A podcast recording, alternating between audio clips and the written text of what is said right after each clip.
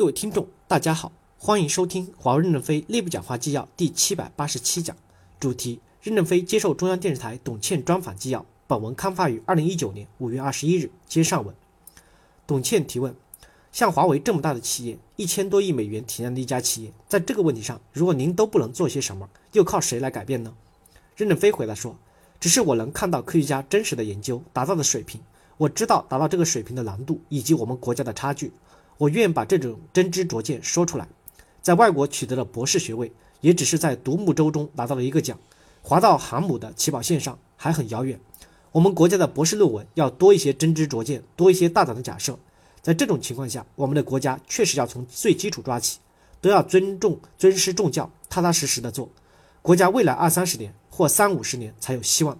未来二三十年，人类一定会爆发一场巨大的革命，就是技术进步的爆炸式增长。这场革命的恐恐怖性大家都看到了，特别是美国看得最清楚，才会来消灭出头鸟。只是他没想到我们早有准备，消灭不了。他以为还是架起架起几门炮就能吓唬一个国家的那个时代，可能他误判了，以为抓了我的家人就可以摧毁我的意志，这点他也误判了。国家从今天抓起，农村的孩子二三十年以后，很多都是博士和硕士，就会为国家在新的创新领域搏击。争取国家新的前途与命运，这才是未来。如果二三十年以后，他们还是没有多少文化，仍旧是一个打工仔，打什么工？全是智能化、无人化了。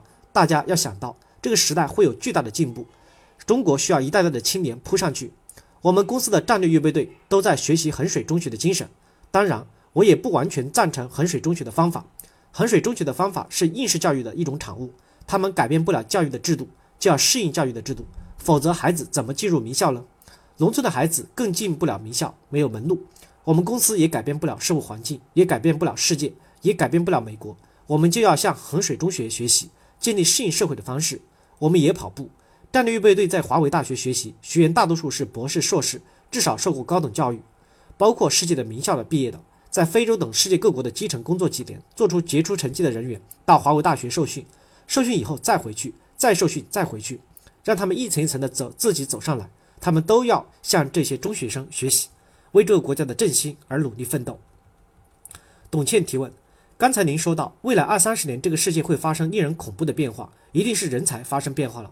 我们假设一下，如果这份报告中所呈现出来的种种问题没有在五到十年内解决，我们将会面临什么样的后果？任正非回答说：但我们可以来解读一下，如果工业可以走向人工智能，可能就回归西方了。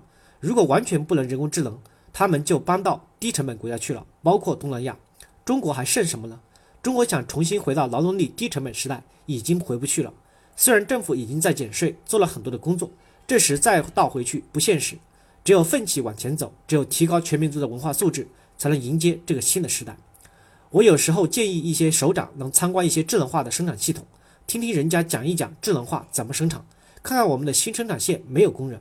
如果今天你们不赶飞机，明天可以去看一看，就能看到人类社会未来是什么样子。